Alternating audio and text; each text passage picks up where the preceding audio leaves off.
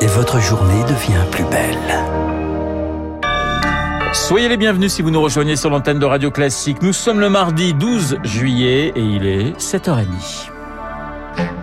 La matinale de Radio Classique avec Renaud Blanc. Et le journal de 7h30 présenté par Augustin Lefebvre. Bonjour Augustin. Bonjour à tous. À la une, le gouvernement mobilisé face au danger de la chaleur. Communiqué de Matignon il y a quelques minutes. Pas d'annonce, mais une volonté de rassurer. Le gouvernement veillera à la santé des plus fragiles, prendra en compte les entreprises exposées. L'ensemble des acteurs sont mobilisés, euh, estiment les, les services de la Première ministre. On est loin euh, de la canicule de 2003. 15 000 morts et un ministre de la Santé qui tarde à réagir avant de finir par donner une interview télévisée en polo depuis son lieu de vacances.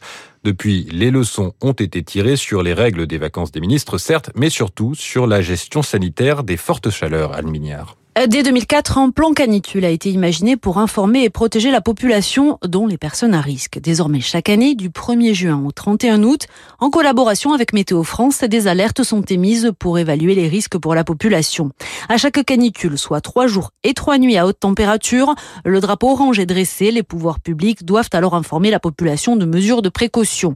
Les plans bleus sont aussi lancés dans les maisons de retraite et les établissements qui accueillent des handicapés, avec notamment un renforcement des équipes. Une attention particulière est aussi apportée par les mairies et services sociaux aux personnes isolées, celles qui ont été les plus touchées pendant l'été 2003.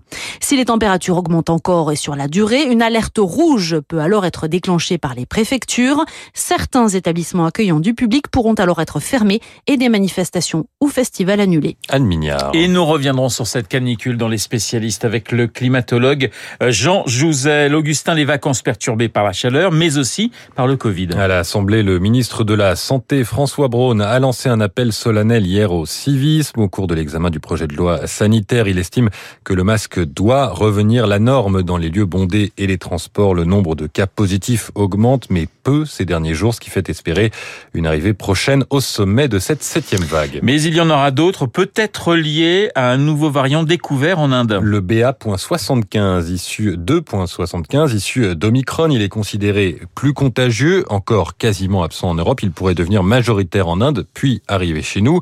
Pour l'instant, il est plus contagieux, mais il ne semble pas plus dangereux, estime l'épidémiologiste Antoine Flau. Il faut voir la lutte entre les variants pour dominer, un peu comme une compétition sportive. Les variants gagnent à domicile d'abord, ici c'est en Inde, commencent à devenir majoritaires parce qu'ils sont plus transmissibles, essentiellement. C'est pas du tout sur la virulence, sur la dangerosité. Donc aujourd'hui, BA5 est le leader mondial, mais il y en a un qui commence à être meilleur, c'est ce fameux BA2.75 indien et qui pourrait tout à fait s'imposer à la rentrée en Europe. Et pour l'instant, on est vraiment dans cette phase très initiale où on ne voit pas de dangerosité différente il semblerait que la vaccination semble assez bien protéger contre les formes graves les personnes qui ont au moins trois doses. L'épidémiologiste Antoine Flau répondait à Julie Drouin. Vous écoutez Radio Classique, il est 7h33. Augustin, l'Europe est de plus en plus inquiète d'une coupure brutale du gaz russe. Crainte accentuée par l'entrée en maintenance hier des gazoducs Nord Stream qui alimentent l'Allemagne et d'autres pays. C'était prévu depuis longtemps, mais avec la guerre en Ukraine, l'Allemagne redoute que cet arrêt ne devienne définitif.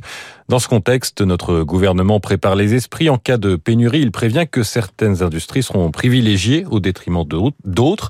Le scénario du pire existe, déclarait hier la ministre de la Transition énergétique Agnès Pannier-Runacher. Un, un scénario extrême qu'il faut envisager pour être prêt. Eric Kioch. Si le gaz ou l'électricité venait à manquer, il faudra tailler dans le gras. Les industries les plus énergivores pourraient se voir demander de consommer moins. En première ligne, la métallurgie et la pétrochimie, expliqua Loïs Kirchner, spécialiste industrie à l'Institut Montaigne. Ça peut concerner pour l'électricité des industries comme la production d'aluminium ou de silicium. Pour le gaz, ça peut être de la production d'acier ou de fonte, du ciment, euh, des tuileries, des papetiers ou encore des industriels de la chimie, par exemple. La liste des sites concernés est en cours d'élaboration. Elle pourrait comprendre quelques 5700 usines. Celles-ci pourraient voir leurs activités fortement ralenties en cas de besoin. Un décret a été publié dans ce sens en avril. Mais ce scénario noir n'est pas une fatalité, selon Alexandre Sobo, président de France Industrie. Moins de gaz, c'est moins de production. C'est du chômage partiel, c'est une balance commerciale qui se dégrade. Avant d'arrêter des activités, je pense que la sobriété et l'exigence pour chacun de faire le moins possible est sans doute ce qui peut le plus nous protéger d'impact économique fort. Un impact qui pourrait aussi être écologique face au risque de coupure pour sécuriser l'approvisionnement en énergie des usines.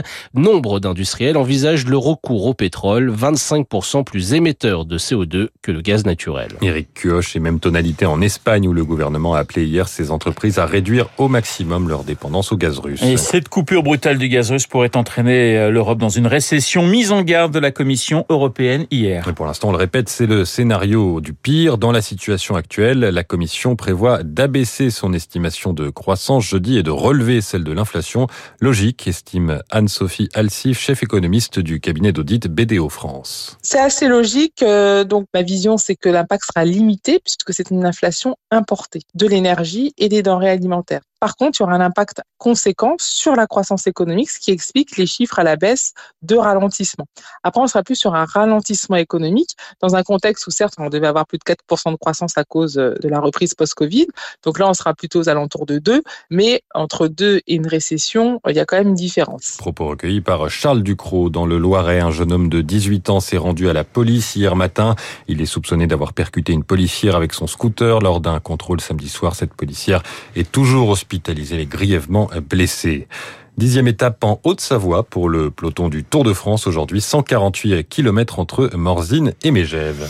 Et puis on termine avec une information insolite mais révélatrice de la situation actuelle aux États-Unis. Une femme de 32 ans a décidé de contester une amende pour infraction routière. Elle a été verbalisée par la police texane fin juin parce qu'elle roulait seule dans une voie réservée au covoiturage. Faux, répond-elle, je suis enceinte, nous étions donc deux dans le véhicule. Il faut dire qu'au Texas, le fœtus est considéré comme une personne, conséquence des lois anti-avortement et de la récente décision de la Cour suprême sur le sujet. Et c'est donc désormais à la justice texane de trancher. Merci Augustin, Augustin Lefebvre pour le journal de 7h30. Il a fait beau ces derniers jours, il a fait chaud, il a fait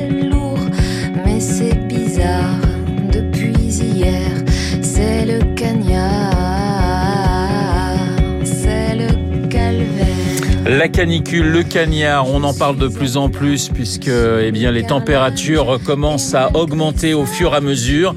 Eh bien, nous allons retrouver dans un instant et dans les spécialistes Jean Jouzel.